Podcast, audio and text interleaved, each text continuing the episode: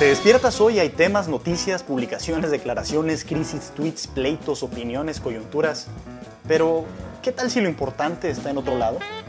¿Qué si hay veces que tanta información nos satura y dejamos de ver lo bello, lo profundo y lo trascendente de las cosas? En Cultura Mínima le entramos sin miedo a lo mínimo necesario que debes de saber sobre libros, filosofía y arte para crear una mejor cultura política.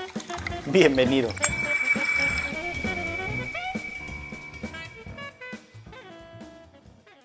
Listas. Apilados sin gracia, me aguardan los pendientes. Lecturas inaplazables, correos por responder, el apremio fantasmal de una nueva y terrible ley. Mi novia quiere cenar. A mi madre le urge que revise un itinerario.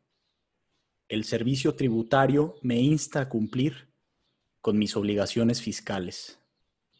Las campanadas llaman a misa el arrumbado cuento susurra mi nombre desde un cuaderno cerrado.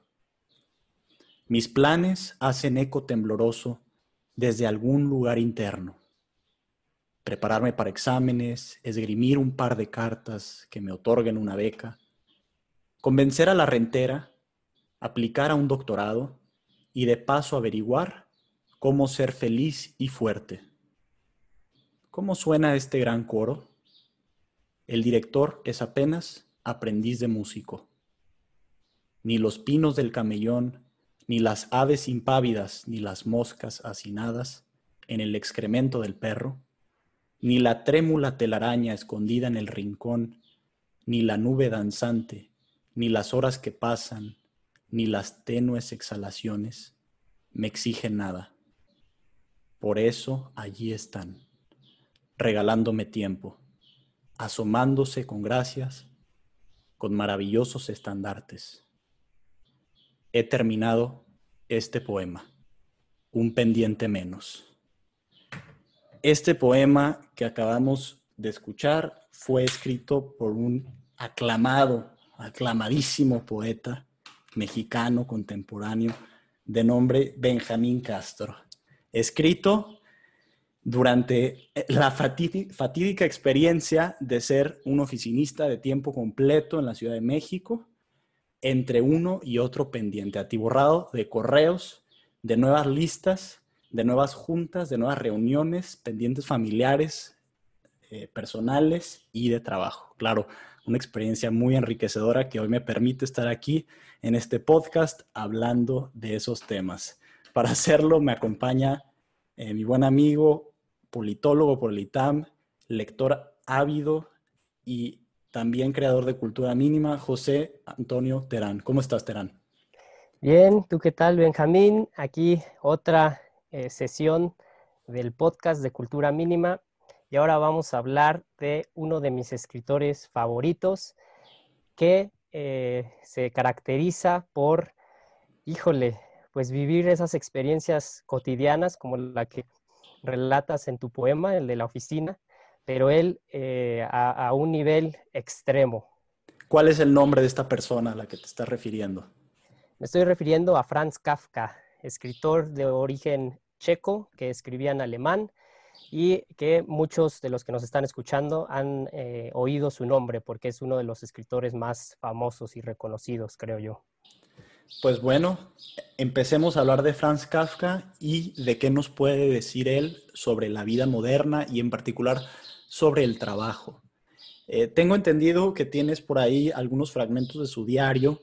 ¿Qué te parece si empezamos con algunas de las ideas que él expresa en ese, en ese escrito y vamos comentándolas a ver qué nos elucida sobre nuestro ambiente contemporáneo? Sí, Kafka es, conocido por eh, un relato corto, que algunos consideran una novela corta, otros un cuento largo, que es La Metamorfosis.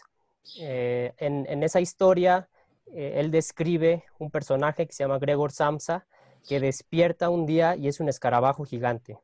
Así de sencillo, y de ahí quizá viene a la mente de los, de los que nos están escuchando esa imagen de lo kafkiano, que es un adjetivo que incluso eh, pues acuñó a partir de su obra, que se usa de, manera muy, muy barata, incluso diría yo, para describir algo raro, extraño, enigmático o eh, bizarro, que aprovecho para aclarar que bizarro en español eh, no tiene el significado de extraño, enigmático, raro, peculiar. Si tú buscas en el diccionario, eh, vas a ver que bizarro más bien significa valiente, generoso, espléndido, pero lo hemos traído del inglés, del bizarre, y em, eso incluso ahora eh, resulta algo kafkiano, lo bizarro. Pero bueno, tú empezaste ahí con un, poema de la oficina porque ese es uno de los grandes temas en la vida de Kafka. Ahora, quiero aclarar desde el principio que la reseña que escribí es sobre los diarios de este escritor y que una cosa son sus diarios y otra eh, sus cuentos, sus novelas, etc. Entonces, entre los grandes temas de Kafka está ese de el odio, el odio eh, terrible a su trabajo de oficinista. Él era, creo que estudió derecho o algo así, pero vendía seguros y también de repente se iba a trabajar con su papá a la fábrica, entonces eh, despreciaba totalmente ese trabajo. Otro de los temas que encontramos en los diarios y en, las cartas, eh, más, que, más que en sus novelas o sus cuentos, que también están ahí, pero de, manera quizá velada, es el de el ruido en la casa.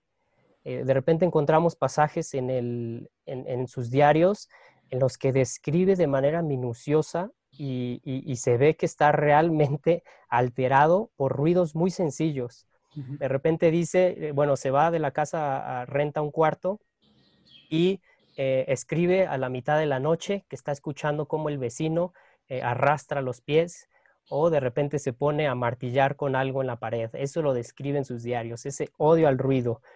Otro tema que sí aparece en, en un texto muy conocido de él, que es la carta al padre, es el de la relación eh, problemática con la figura paterna.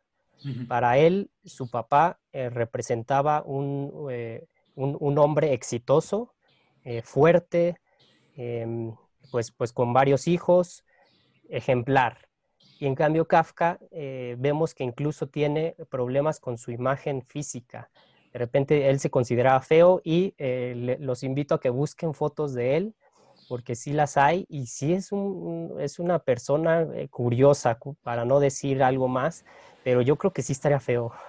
No estaría hoy en día en una pasarela de estas de Givenchy y de, y de, de Prada, que tienen también como modelos ya muy peculiares, el rostro deformadón y todo eso. Ah, bueno, tal vez sí, con las, con las modas de hoy en día, tal vez ahí estaría, porque pues sí tiene como orejas eh, grandes, una nariz prominente, tiene rasgos muy, muy peculiares. Pero bueno, él tenía problemas eh, incluso con eso, con su apariencia eh, física. Otro tema que, aparece mucho, en, bueno, de hecho no aparece tanto en sus diarios, pero eh, se puede ver en sus cartas, que también escribía, quedaron como dos mil cartas de él. de repente había días en que escribía una o dos cartas a una que fue su prometida, con la que nunca se casó. Y ese es un tema entonces también que recorre la vida y la obra de Kafka estas ansias por establecerse, por tener una familia, por casarse, y es algo que nunca concretó. Ese es un tema. Em, otro eh, que se ve y, uno se, podría sorprender porque cuando lo lees en los diarios, después de leer La Metamorfosis o El Proceso, que es una de sus novelas más famosas y que es sensacional, vemos en los diarios que él despreciaba su propia obra. No le gustaba, nunca se mostró satisfecho de repente dice, es, acabo de releer la metamorfosis y me da asco, mm. el final es eh, terrible, cosas así. Em, ¿Un cúmulo de inseguridades, diríamos? ¿O qué, qué, pasa aquí con la personalidad de Franz Kafka? Sí, eh, yo no me voy a atrever a, dar conclusiones, porque eh, por un lado, algo que comentamos en un podcast, el del psicoanálisis, pues algunos lo podrían leer así, su vida como que, ah, tiene el complejo frente al padre, eh, tenía estos problemas. Incluso he visto por ahí que, eh, que alguien puso, una persona que tiene autismo, puso que leyó los diarios de Kafka o ciertos pasajes y, se identificó e incluso eh, se, se, atrevió a decir que quizá Kafka tenía una especie de autismo. yo no me voy a meter como en esos rollos, simplemente hay una inseguridad tremenda, tanto en lo físico como con su obra, y se ve reflejado en un sentimiento de extrañeza total, radical frente a la vida. Lleva a un extremo, entiendo, hacia el final de su vida, ¿no? Diciéndole a su mejor amigo que destruya toda su obra. ¿Es correcta esta, esta noción que tengo? Exactamente. Él escribía los diarios, que eh, la versión que yo tengo son 430 páginas. Escribió en vida, nada más publicó unos cuantos cuentos eh, que, que, salieron en una colección pequeña, eran como 10 cuentos. Publicó La Metamorfosis y ya no publicó ni El Proceso ni El Castillo, que es una novela que dejó inconclusa, que es larga y varios relatos. Eh, yo en, la, en una edición que tengo muy bonita de cuentos, pues sí, son como 400 eh, páginas. Y eh, como dices, al morir le dijo a su mejor amigo, que se llama Max Brod, se llamaba Max Brod, le dijo, quema todo lo que escribí. Quiero que se imaginen los que nos están escuchando, híjole, cómo a la hora de morir tú que dedicaste toda tu vida a la literatura y lo dice literalmente él en el diario, yo soy literatura y, eso le, ocasiona problemas y, quizá por eso ni siquiera se logró casar. ¿Cómo puedes decir al morir, murió relativamente joven, a los 40 años, que quemen toda su obra? Y le damos gracias a Dios de que su amigo pues lo traicionó, no, cumplió con, la palabra y gracias a eso tenemos eh, la mayor parte de su obra. Entonces... Y es a donde quisiera que nos enfocáramos ya, pues ya, ya de hecho, podríamos usar esta, esta breve conversación que estamos teniendo para hacer esa crítica nuevamente a eh, la, que, ya la hemos reiterado, ¿no? Ese, esa simbiosis entre el autor y su obra, ¿no? Que, que es muy propia de la época moderna, que, que, deriva en extremos absurdos, ya concretamente en e, todas estas eh, publicaciones fantoches sobre la vida de los artistas, ¿no? Sobre el, eh, a dónde van a comer, eh, con quién se pelearon, eh, a quién traicionaron, todo lo de México tenemos pues esta TV y, y, no sé qué, y no quiero que me censuren, así que no voy a decir los nombres, pero todos lo ubican. Entonces, no queremos entrar a eso, sin embargo sí es importante así dejar un preámbulo de quién fue Franz Kafka, un poquito para contextualizar. Ahora sí, ¿por qué su obra es tan grande, ¿no? Y ¿Y qué nos puede decir sobre nuestra época? ¿Por qué vale la pena leer a Kafka? Ok, pues primero tengo que aclarar porque pues estás diciendo que no es de, ningún interés ahondar en la vida de los artistas y pues yo finalmente leí e hice una reseña de sus diarios. Entonces sí quiero, eh, en la eh, los invito a que la lean, la reseña. Ahí lo que intento es eh, de, de, entrada desacreditar o ¿cómo decirlo? Incluso spoileo al, lector sobre las curiosidades de la vida de Kafka porque no tienen tanto interés. O sea, ya lo relatamos. Él se murió a los 40 años de tuberculosis, nunca se casó y estas son las cosas, pero eh, ¿de qué manera afecta eso a su obra? La verdad es que para mí eh, no tiene mayor interés quizá. Entonces, en la actualidad hay una obsesión con la, vida de celebridades, eh, con estos reality shows, todo eso, y pues no, yo, yo no los invito a que lean el diario de Kafka con una visión totalmente diferente. Eh, nada de...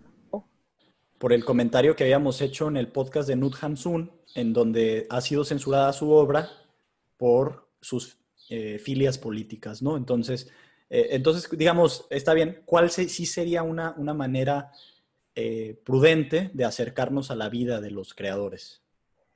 Híjole, pues eh, estoy pensando en otro gran artista que, del cual soy súper fan, un pintor que todo mundo conoce, que es Van Gogh, y eh, en sus cartas. Eh, tengo una edición con todas sus cartas y su vida sí es de un interés particular.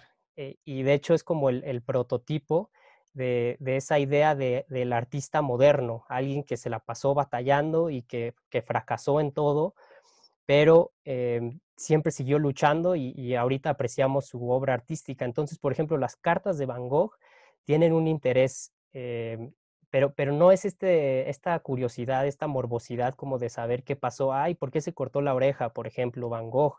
Sino tiene un valor. Entonces yo diría, hay que aproximarnos incluso a los diarios eh, con una visión como literaria e imaginar que es un, eh, un personaje más allá de la persona, y, em, y, ahondar en la escritura, que eso es lo que, lo que quise destacar yo en la reseña y es lo que les voy a demostrar leyendo algunos pasajes. Pero, pues bueno, entonces tengo que hablar de la obra de Franz Kafka. Eh, básicamente escribió su relato más famoso, La Metamorfosis, ese de, la, del escarabajo gigante, porque algunos dicen cucaracha, pero por la, por la palabra en alemán parece más bien que es un escarabajo, así como el, en alemán es curioso la palabra kefa, también con esa se refieren al bochito. Ya ves que algunos dicen es un escarabajo el bochito. Entonces, este personaje, Gregor Samsa, despierta siendo un escarabajo. Eh, luego están muchos cuentos que, no se publicaron y tiene dos novelas principalmente. Hay por ahí una que se llama América, que está inconclusa, pero eh, a veces lo publican como un cuento largo que se llama El Fogonero. Es una historia interesante. Eh, y la otra es el proceso, que supongo que muchos que, nos están escuchando también la conocen. Esa yo la leí en la prepa y no me gustó para nada. O sea, es, eh, es una situación muy desesperante. Aquí, igual que Gregor Samsa que despierta siendo un escarabajo, el personaje de esta novela se llama Joseph K. y despierta siendo enjuiciado. Él está ahí en su departamento, en su casa, y de repente hay dos sujetos que son descritos de manera eh, incluso como despectivas, son, son eh, brutos y ellos son empleados de, eh, de alguna institución del gobierno que nunca descubrimos cuál. Y toda esa novela se trata de ese personaje que está siendo enjuiciado, así de sencillo. Yo sé que los que nos están escuchando van a decir, híjole, ¿quién va a querer leer eso? Pero es una obra maestra. Pero ese es el tema, para que se hagan una idea. Y El Castillo, que es otra novela que dejó inconclusa, también hay una película eh, alemana, em, se trata más o menos de lo mismo. Y con esto creo que, puedo resumir el, ambiente o esta noción kafkiana. Ya vimos que de repente se despierta siendo un escarabajo, de repente se despierta estando enjuiciado.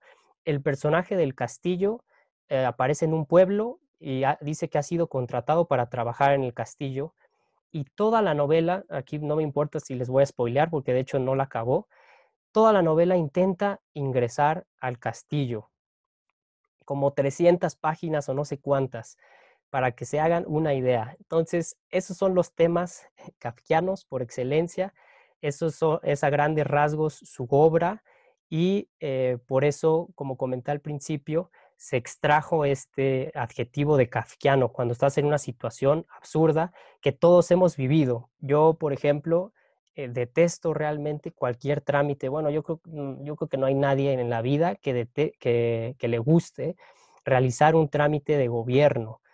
Y me viene a la mente hace poco, eh, estuve, tuve que verificar uno de los coches y tuve que regresar al verificentro cuatro o cinco veces porque nadie me podía resolver eh, qué carajos necesitaba para que me verificaran. Disculpen mi lenguaje, pero em, eso es algo kafkiano. Un, sujeto eh, que, trabaja para el gobierno, un burócrata, que no tiene idea eh, para a quién está sirviendo y cuál es su función. Él solo sabe, conoce su mundo así de reducido. Y los personajes de Kafka son eso, víctimas de este mundo ajeno a toda humanidad y que eh, e, e, es opresivo de alguna manera, pero eh, los personajes pues, pues, no se quejan, nunca vemos grandes dilemas existenciales, simplemente están em, navegando este, este mundo realmente de pesadilla. Entonces, ese es un resumen, no sé si, si quieras comentar algo me hace reflexionar varias cosas. Una es el hecho de que esta burocracia, todos lo hemos enfrentado, todos la hemos vivido, y da la impresión de que muchas veces lo vemos como algo disociado de la, de la vida misma, como que son eventos excepcionales, eh, como diríamos coloquialmente, punto y aparte, en donde te topas de repente con personas que no tienen una dirección clara ni asumen, y eso es lo que creo que lo hace más terrible de todo, no asumen una responsabilidad directa por la acción que están haciendo. Siempre hay alguien más arriba, siempre hay un proceso que no permite no sé qué, siempre hay un sistema que acota sus labores, no hay una responsabilidad individual en el proceso, se pierde, se diluye bajo estos grandes esquemas. Sucede en gobierno, sucede en los bancos, sucede en las aseguranzas, en grandes instituciones, ¿no? Nadie, eh, nadie se remite a sí mismo como el último encargado de solucionar tal o cual problema, ¿no? Eso es lo primero eh, que se me viene a la mente. Lo segundo tiene que ver con una lectura que teníamos en el ITAM, no recordaré al autor ahorita, pero se llama La Cima, quizá tú sí la recuerdes, en donde una persona está intentando escalar en la pirámide social, en el trabajo, en la oficina, eh, durante años, ¿no? Durante años y cada vez va teniendo acceso al piso siguiente. Entonces empieza desde abajo y va escalando en esta lucha profesional, ¿no? Hasta que llega casi a la cima. Y, y siempre, ya cuando es parte de los jefes más altos, se habla de un jefe aún mayor, en el último piso, que es el último paso. Y no con intención de spoilear, como dices, de arruinar la lectura, pero cuando sube al último piso, se topa con una gran sorpresa. ¿Cuál es esta? Que es un piso que está vacío. Es un piso que está completamente ausente de personas. Eh, pienso en eso segundo en Kafka también, ¿no? Pienso en, el absurdo de procesos que no llevan hacia ningún lado y en el que quizá entreguemos nuestra vida entera, ¿no? Eh, esos dos, esas dos reflexiones creo que son muy relevantes para la época en la que estamos. Por un lado, eh, la primera idea de la falta de responsabilidad creo que se manifiesta en las demandas políticas usuales que tenemos en redes.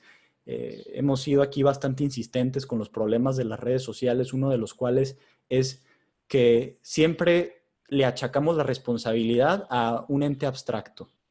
Y ese abstracto puede ser el gobierno en general, el presidente, eh, la mafia del poder, los gobiernos pasados o cualquier, eh, cualquier elemento general que nos ayude a entender un poquito más el mundo. Entonces, por un lado, esa evasión de la responsabilidad propia dentro de todo este dilema que, dilema que vivimos como nación. Eh, en una visión más reducida es lo que usualmente se conoce como este paternalismo estatal al que muchas veces se le achaca a los mexicanos, ¿no? Que supuestamente el PRI educó para esto y no sé qué. No sé si esa narrativa eh, sea correcta, yo creo que está muy incompleta, pero es algo que está en la psique popular, ¿no? Y lo segundo, lo de eh, la cima, eh, creo que estamos llenos también, repletos de estas ideas, de ideales vacíos que mediante los cuales tratamos de reivindicarnos como seres humanos, tratamos de escalar en las cimas sociales a, distintas cosas, ¿no? Ser el que más seguidores tiene en Twitter, el, que más seguidores tiene en Instagram. Se ve mucho quizá con las mujeres, ¿no? En Instagram. Eh, usualmente ves, ¿no? Que, sobre todo los que son guapas, etcétera, pues usan esa plataforma para eh, encontrar un lugar social, ¿no? Una pirámide que quizá no se den cuenta, al final va a estar completamente vacía la punta, ¿no? Eh, los likes que son pues vacíos, ¿no? Simplemente es eh, impulsos eléctricos ahí que no generan en realidad ningún tipo de, bienestar más que el estímulo emocional en el momento de ser reconocido. Pero finalmente, si dejas de subir cosas, serás olvidado, ¿no? Como arena en el desierto. Entonces, eh, yo creo que estamos llenos de esas pirámides. Creo que Kafka eh, lo, retrata en sus obras y que, y que esa es una de las formas en las que pues nos, da, nos ayuda a entender nuestra época. Esa es una lectura inicial que propongo. No sé tú cómo veas la obra de Kafka, que, que no, tanto caer en como en moralejas, etcétera, no es ese el, propósito de una lectura literaria, más bien me refiero a, nuevamente, ¿qué, crees que generó esa, eh, ese, ese simbrarse de la comunidad eh, intelectual, de la comunidad lectora, cuando se descubrieron las obras de Kafka? ¿Qué ves ahí? Híjole, eh, bueno, creo que retomaré como que los dos temas que, mencionaste. Uno, el de la responsabilidad. Y yo, de hecho, Kafka me ha acompañado prácticamente toda la vida, desde la prepa, que leí Metamorfosis, en la universidad incluso escribí, he escrito varios textos, uno eh, para, la revista, eh, para una revista Opción, y otro incluso para una materia, una materia del programa de ciencia política, escribí un ensayo largo sobre Kafka, en el que hice la conexión entre esto que dices de, la falta de responsabilidad de personajes eh, burocráticos o, que su vida es, eh, no, tiene esta, bueno, tiene este vacío y con un concepto de una pensadora eh, muy famosa también que se llama Hannah Arendt, que lo comentó, creo, Alejandro en el podcast, brevemente comentó sobre su concepto de la banalidad del mal. Eh, ¿Qué es la banalidad del mal? E, este concepto lo delinea principalmente en una obra que se llama Eichmann en Jerusalén, Eichmann en Jerusalem, que es sobre el juicio que se le hizo en los 60 a un funcionario del régimen nazi. Eh, ¿A qué se refiere con banalidad del mal Hannah Arendt? A esa idea de que quizá este pequeño funcionario, eh, creo que él se encargaba como de dirigir los trenes, eh, pues no era una persona malvada, maligna. Él simplemente obedecía órdenes y cumplía con su trabajo, que era transportar personas como si fueran ganado a los campos de exterminio. Entonces, eso, eso se ve claramente en la obra de Kafka, esta falta de eh, responsabilidad de todos lados, o sea, eh, principalmente por un sistema que así es, pero los personajes padecen esto y eh, buscan de alguna manera un sentido, pero pues, pues nunca vemos redención en la obra de Kafka. Eso sí les advierto a, a los que nos están escuchando, la obra de Kafka, pues sí podría ser llamada depresiva en ese sentido. Entonces, por un lado, eso de la responsabilidad eh, relacionado con el concepto de la banalidad del mal, que es algo que vemos en la modernidad. Un soldado eh, puede disparar desde lejos, ni siquiera se entera de a quién mató, alguien que dirige un dron, está simplemente eh, obedeciendo órdenes, está esta, esta imagen de una película que les recomiendo mucho de Stanley Kubrick, que se llama Doctor Strangelove, no es el superhéroe de Marvel o de no sé qué DC, es una película en los 60 sobre la Guerra Fría.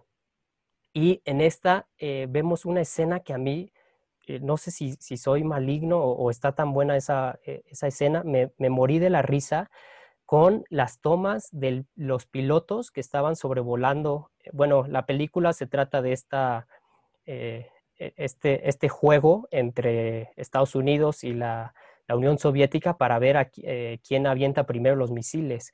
Y hay una escena en la que los pilotos eh, llevan su, sombrero como de, cowboy y las bombas tienen nombres, no me acuerdo cómo se llama la que, la que avienta él, pero se sube a la bomba cuando la avienta y se quita el sombrero como si estuviera montando un toro mecánico. Eh, creo que esa es una estampa también clarísima de la banalidad del mal. O sea, comparemos lo que está sucediendo en realidad con todas las muertes, con, todas esas, esas vidas humanas y esta idea del soldado con el sombrero de cowboy. Entonces, le recomiendo esa película eh, y, lo relaciono con eso de la banalidad del mal. El otro tema, ese de, híjole, ¿cómo podríamos resumirlo? El, que tú ejemplificas con la cima. Un, un, vacío existencial un perseguir absolutamente nada. También mencionaste, creo, la palabra absurdo, eh, que lo relaciono con una corriente artística del siglo XX, que es el teatro del absurdo, que yo no soy fan, por ejemplo, pero está ahí la obra de Esperando a, Godot, de Samuel Beckett, que algunos dicen que pues Godot eh, tiene esa implicación de God, Dios, eh, vidas absurdas que, que se ven reflejados en el arte. Y muchos eh, sí, lo han, han visto eso, que, tú describiste esto, esta idea de la cima en la obra de Kafka. Es decir, el castillo, eh, ¿a dónde quiere llegar en el castillo? ¿Qué encontraría? Quizá pues nada, eh, un vacío. Entonces, eso llevado a la vida. Creo que esos dos temas, y, nos, vemos cómo extrajimos ramas que, que, se cruzan con otras obras artísticas eh, nos reflejan, eh, quién sabe si la influencia directa, pero el tema kafkiano en la modernidad. Claro. Eh, leer un fragmento, ahorita se me ocurrió de este otro libro que estoy leyendo, es Introducción a la vida devota de San Francisco de Sales. Ahí está hablando en, otro contexto, ¿no? De cómo tener una vida purgada, ¿no? Cómo purgarse de, cómo purificarse, dice, of affection for useless and dangerous things. Este, este apego a cosas inútiles y peligrosas. Voy a traducir una frase que viene aquí que creo que se relaciona directamente con lo que estamos hablando. Dice, los niños se entretienen corriendo detrás de mariposas. Y como son niños, nadie encuentra en esto maldad o falta alguna. Pero ¿acaso no es ridículo o incluso lamentable cuando ves a hombres maduros poner sus corazones y sus afectos en cosas tan carentes de valor como las cosas que he nombrado? Ahorita les digo cuáles nombró. Cosas que no son solamente inútiles, pero nos ponen en peligro de convertirnos en irregulares e indisciplinados. ¿A qué cosas se refiere aquí San, Francisco de Sales? Eh, se refiere puntualmente a la persecución o a, seguir eh, cuestiones que básicamente se, se pueden resumir en el reconocimiento de otros, es decir, el honor, el poder el reconocimiento de nuestra belleza, eh, nuestra, de nuestra fuerza, de nuestra proeza intelectual, de nuestro dinero y de, y de cuestiones incluso como más sencillas, ¿no? Como aquí incluso él, habla de, los deportes, el baile, ponerse ropas bonitas, eh, etc. Y dice, no es que estas cosas sean malas en sí, Simplemente el apego desproporcionado a estas cosas es el equivalente a los niños que persiguen esta mariposa en el campo, quizá de una manera ingenua, entretenida, etcétera, pero algo bello, algo que, un niño puede hacer de manera bella, sencilla, se vuelve terrible cuando sucede con hombres maduros. Y eso es eh, el seguir cosas realmente o profundamente banales, como estas que estamos mencionando. ¿Cómo ves esto relacionado con Kafka, si es que hay? Ahí te va cómo imagino yo eso que estás comentando en Kafka, cómo se vería en la obra de Kafka. Alguien persiguiendo mariposas y quita esas mariposas. Y esos son las obras de Kafka, o sea, son terribles. Lo que hace es despojar como de de, muchos elementos eh, concretos de la vida y agarrar otro escenario totalmente absurdo, como por ejemplo el de un juicio o el de ser un escarabajo gigante, y lo presenta desnudo ahí y echa a andar la vida de, estos personajes. Entonces creo que con eso que dices, eh, eh, San Francisco de Sales sí está detectando qué cosas persigue la gente, honores, riqueza, cosas frívolas. Kafka, eh, sus historias podrían ser eso, pero quítale ese nombre a lo que está persiguiendo. Y creo que eso es lo que genera una sensación eh, de, terror, de espanto, eh, cuando tú lees las historias de Kafka. Y ahora, alguien podría decir, bueno, en, los diarios ves que eran estas situaciones, pero en realidad no. O sea, vemos que sí también sufría en su vida, pero nunca llega a decir eh, eh, tiene pasajes interesantes sobre, sobre mujeres, por ejemplo. Obviamente tenía inseguridad respecto a las mujeres, pero eh, uno no puede decir, ah, eso es lo que vemos en Gregor Samsa de la Metamorfosis, o eso es lo que vemos en tal personaje. No, las obras de Kafka te, dicen algo más allá de todas estas explicaciones. Ahora, ya que tú citaste, yo quiero leerles un pasaje de, los diarios de Kafka para que, para que lo vean de manera concreta y relacionado con el tema de la oficina, que es con el que empezaste, eh, de, la poesía. Eh, ahí les va. Dice, al pensarlo, me parece que no podría aguantar más en la oficina, ni aunque me dijeran que iba a ser libre dentro de un mes. Y sin embargo, en la oficina cumplo generalmente con mi obligación. Me siento bastante tranquilo cuando puedo estar seguro de la satisfacción de mi jefe y no considero que mi situación sea tan terrible. Eso lo escribió el 4 de octubre de 1910 y creo que es un sentimiento con el que se puede identificar mucha gente.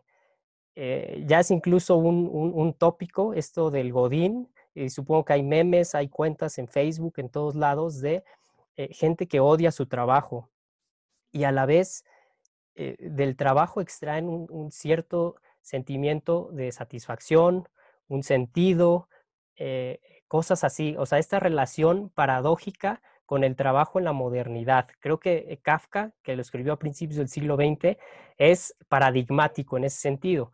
Les voy a leer otra pequeña cita sobre lo mismo, porque la anterior pues quizá no estuvo tan radical, pero vean esta y aquí vamos a ver cuál es en el fondo eh, ese motor o, esa obsesión eh, que, movía a, Kafka. Quizás si pudiéramos eh, llamarlo solo una cosa. Dice, mi empleo me resulta insoportable porque contradice mi único anhelo y mi única profesión, que es la literatura, puesto que no soy otra cosa que literatura y no puedo ni quiero ser otra cosa. Mi empleo no podrá nunca atraerme, pudiendo en cambio destrozarme totalmente. Y dice después, no estoy muy lejos de esta situación. Esto lo escribió el 21 de agosto de 1913 y se muere en 1924. Toda su vida Kafka la pasó en la oficina. En los diarios vemos esto. Quizá algunas personas les comentó, les platicó, oye, yo odio mi trabajo, pero toda su vida se fue ahí, en, en esta lucha entre querer escribir y un trabajo desesperante. Creo que son muy buenas estas dos citas porque justamente condensan esta tensión que platicábamos previamente entre, o sea, Kafka no es ni el, por ponerlo de manera reducida, el millennial de hoy en día que quiere ser su propio jefe y que está sufriendo porque no tiene lo que cree que merece en términos de trabajo, estatus, honor y lo que sea.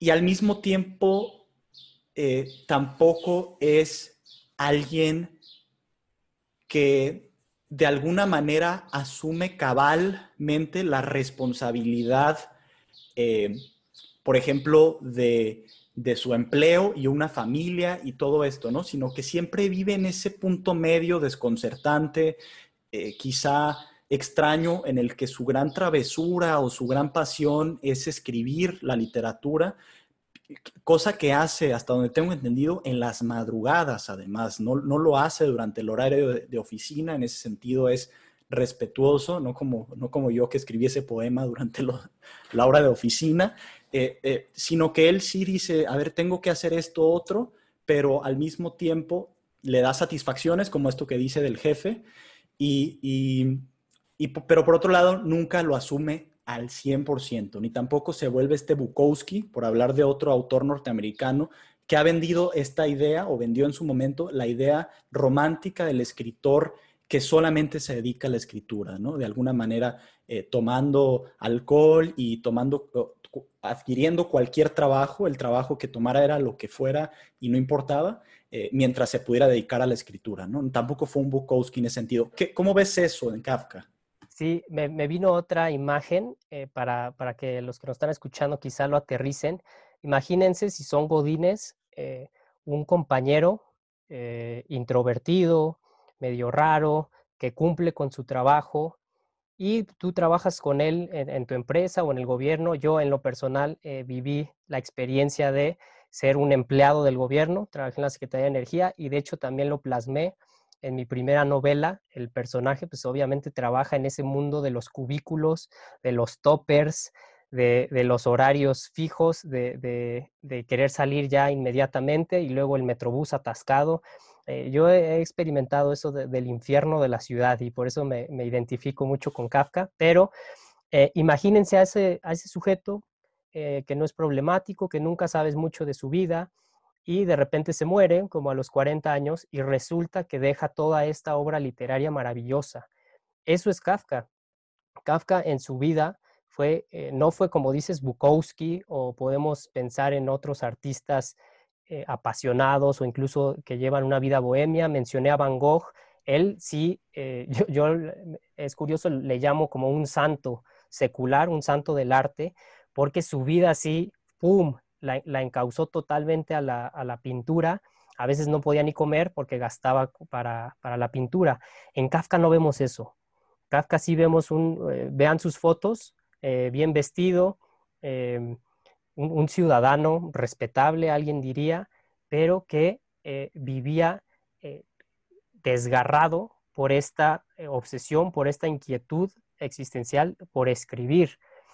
Pero eh, les voy a leer otro pasaje del diario para que vean, híjole, qué, cosas más extrañas. De repente Kafka sí conoció a un, se, juntó con algunos judíos de la corriente hasídica, que son, que algún, en, algún podcast hablaremos de, ellos porque son, son muy peculiares, pero tenían un, era un grupo de teatro y Kafka iba al teatro y eso le, apasionaba. En los diarios vemos que, eh, bueno, y también tenía un ojo muy crítico, o sea, describía, no, esta actriz malísima por esto, pero bueno, tenía esa inquietud, también tenía la inquietud de ir al eh, del cine. A, principios del siglo XX, él vivía, eh, pensemos o recordemos que vive en lo que hoy es Chequia o República Checa o Checoslovaquia, pero era parte del imperio, era parte del imperio austrohúngaro, no sé, pero había, era una época de esplendor. después vendrá la tragedia para todos los judíos de Europa, que es eh, muy triste, pero en ese entonces no les iba mal, tenían cine incluso en 1913. Y veamos esto, el 20 de noviembre de 1913, Kafka dice, he estado en el cine, he llorado, Lolot es el título de la película.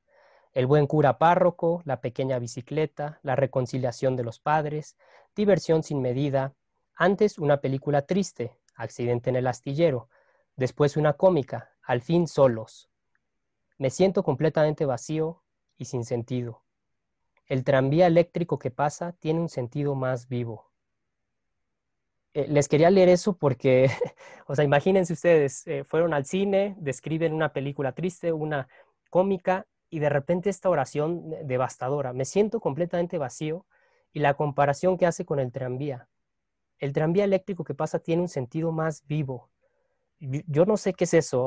Un, lector moderno podría decir, obviamente había depresión, como comenté al principio, pues sí, tenía autismo, pero esto es, es desgarrador. Ahora, en la reseña yo eh, lo que recalco es, su escritura, cómo describe las cosas que yo digo incluso parece algo místico. O sea, las, imágenes de Kafka de repente tienen algo de místico. ¿Y a qué me refiero con místico? Que es como la irrupción de, una realidad eh, superior en, cuestiones muy cotidianas. Creo que la obra de Kafka es eso, el, castillo, y muchos han hecho lecturas incluso cabalísticas, como él era judío, eh, no era, era, era, practicante, pero en realidad creo que no era así muy creyente, no se ve nunca reflejado eso en sus diarios, pero algunos, eh, otra vez como, como con Esperando a Godot, ven a Dios, al menos la ausencia de Dios en el castillo, en el proceso. Em, ese es un tema, pero vean cómo narra, vean, vean cómo describe sensaciones. Ahí les va. El 2 de noviembre de 1910. Esta mañana, a primera hora, por primera vez en mucho tiempo, la alegría de imaginar un cuchillo que gira clavado en mi corazón. Y ahí les va otra el 14 de noviembre de 1910, parece que fue un mal año, o creo que todos fueron malos años para el pobre de Kafka, dice, por la tarde, en el momento de dormirme, como si la sólida tapa del cráneo, que envuelve el cráneo invisible, se hubiese retraído profundamente en sí misma y dejado una parte del cerebro expuesta al libre juego de luces y músculos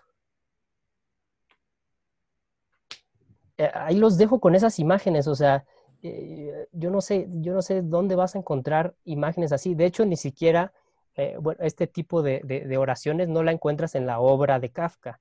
Ahí se, se atiene más a describir o algo así, pero veamos cómo, cómo es supervisual esto de, la tapa del cerebro que se retrae y se queda libre juego de luces y músculos. Eso es, a mí me impresionó. Sí. Sí, extrañísimo, ¿no?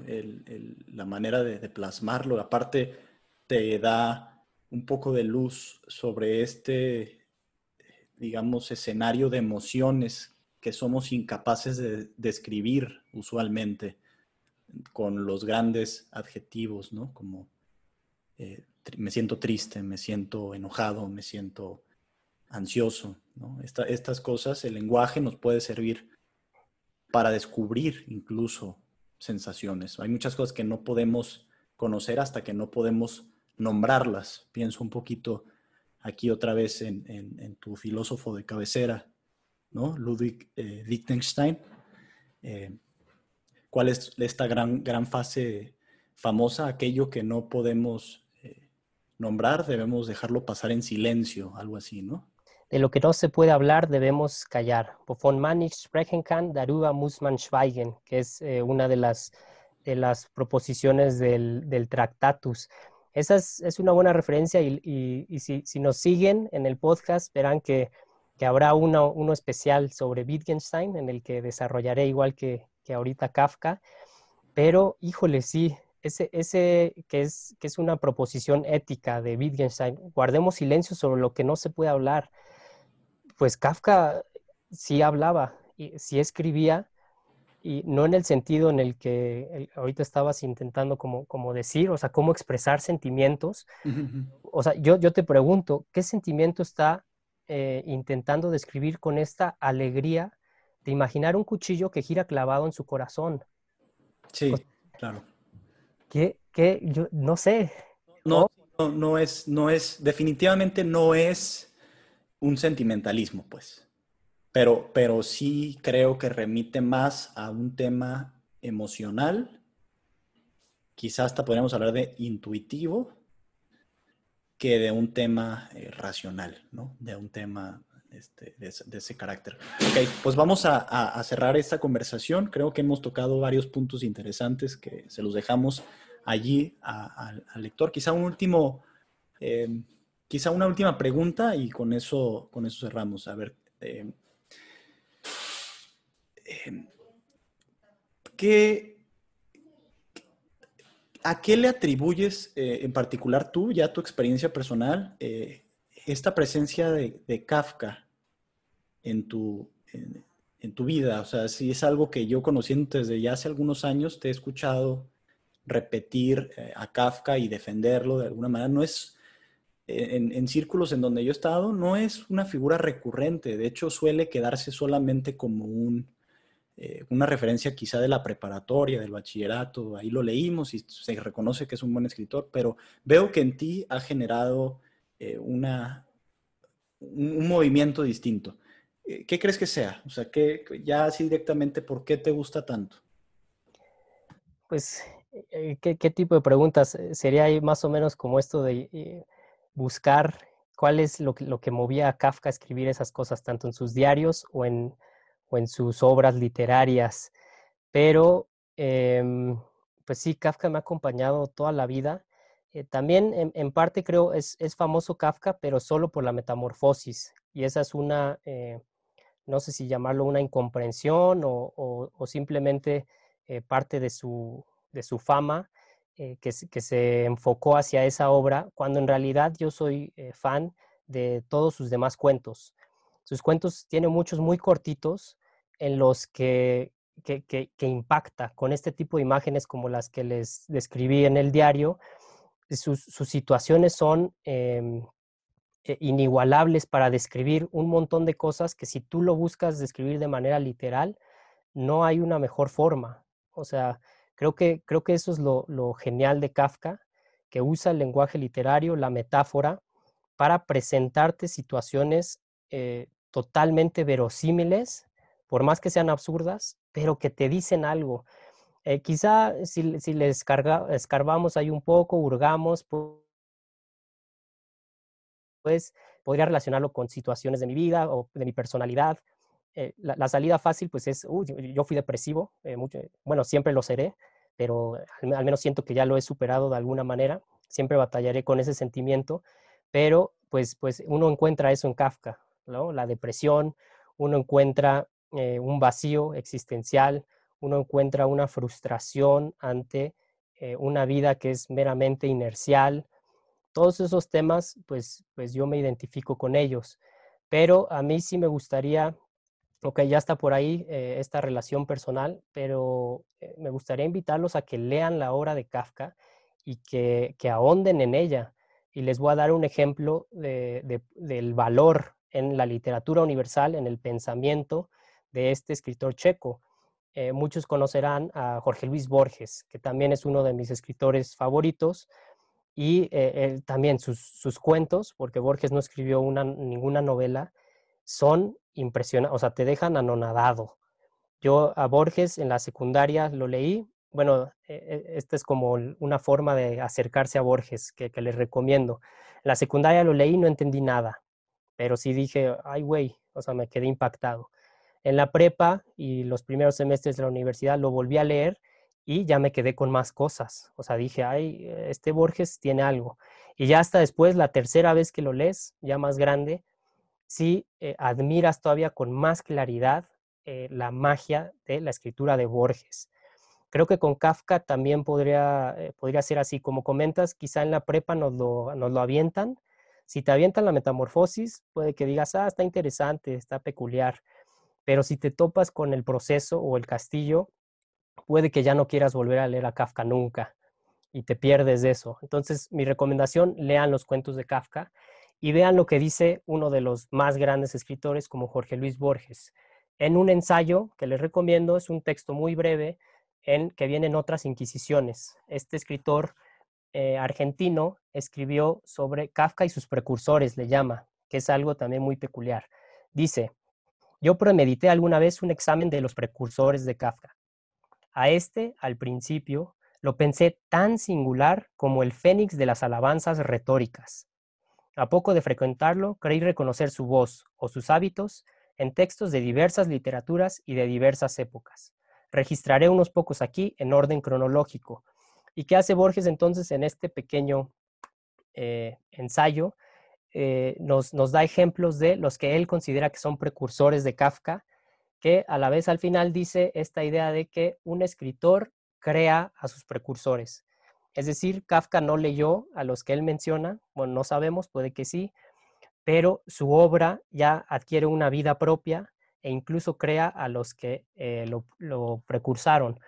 Ahí les va el, primero. El, primero que dice Borges es la paradoja de Zenón, la paradoja del movimiento. No sé si recuerden, eh, en, la prepa yo vi esto de las aporías, que como se le conoce, que son como ejercicios, no sé si verbales o mentales, de los griegos. Y una, la más famosa, es esta de hay alguien que se está moviendo o puede ser un objeto que está en A o en un lugar A. Eh, para alcanzar el punto B, tiene que recorrer la mitad, es decir, alcanzar un punto C que está en medio. Pero para alcanzar ese punto, tiene que alcanzar la mitad de esos, que es el punto D, llamémoslo así. Y así te vas de mitades en mitades y de repente te das cuenta que pues nunca vas a avanzar, porque tienes que recorrer eh, un número infinito de trechos. Esa es la, paradoja de Zenón y dice Borges, em, la forma de este ilustre problema es exactamente la del castillo, es decir, la novela de Kafka, y el móvil y la flecha y Aquiles son los primeros personajes kafkianos de la literatura. Ese es el primero. De repente también dice que le encuentra un precursor en Kierkegaard, ese filósofo existencialista, siglo me parece que es 18 o 19, no me acuerdo, es danés, y él es el, se le considera el padre del existencialismo. Dice Borges que en él también encontró eh, una afinidad mental, dice, porque lo que no se ha destacado aún, que yo sepa, es el hecho de que Kierkegaard, como Kafka, abundó en parábolas religiosas de tema contemporáneo y burgués. Y aquí lo relaciono un poco, por ahí salió eh, la idea de Dios. Borges está diciendo, Kafka tiene parábolas religiosas en una situación contemporánea y burguesa, y eh, después también lo compara con otros dos cuentos de un escritor francés que se llama Léon Blois. A lo que voy es, vean nada más eh, la influencia de este escritor, que incluso llevó a Borges a escribir un ensayo en el que dice que muchos antes de Kafka eh, se pueden considerar precursores de él. Entonces, yo los dejo ahí. me preguntaste que, que, por qué, por qué soy tan por qué quiero a tanto a Kafka, me atrevería incluso a decirlo, eh, por qué lo quiero tanto, por qué es tan afín a mi forma de pensar, pues nada más dejaré ahí eh, arrojado unas cosas y los invito a que lean su obra. Perfecto, pues como siempre, Cultura Mínima queremos darles esta introducción eh, vista desde varios ángulos, tratando de que lleguen ustedes mismos a las obras eh, y que las obras les van a nutrir el día a día. Eso es eh, la garantía de calidad que les podemos dar.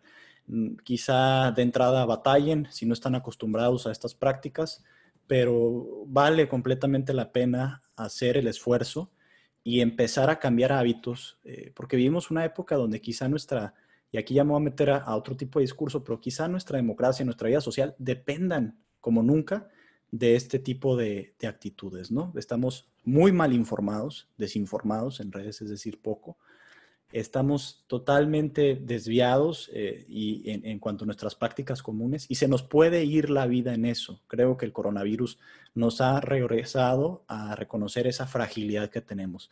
Conviene ver la vida de personas que han tratado de exprimirle de una manera muy particular eh, el jugo al regalo de la existencia. Bueno, hasta ahí los dejamos. Síganos en redes sociales y vayan a la reseña de Terán. Estará publicada en Medium mientras seguimos trabajando para construir una página web donde va a estar todo. Muchas gracias por escucharnos y hasta la próxima.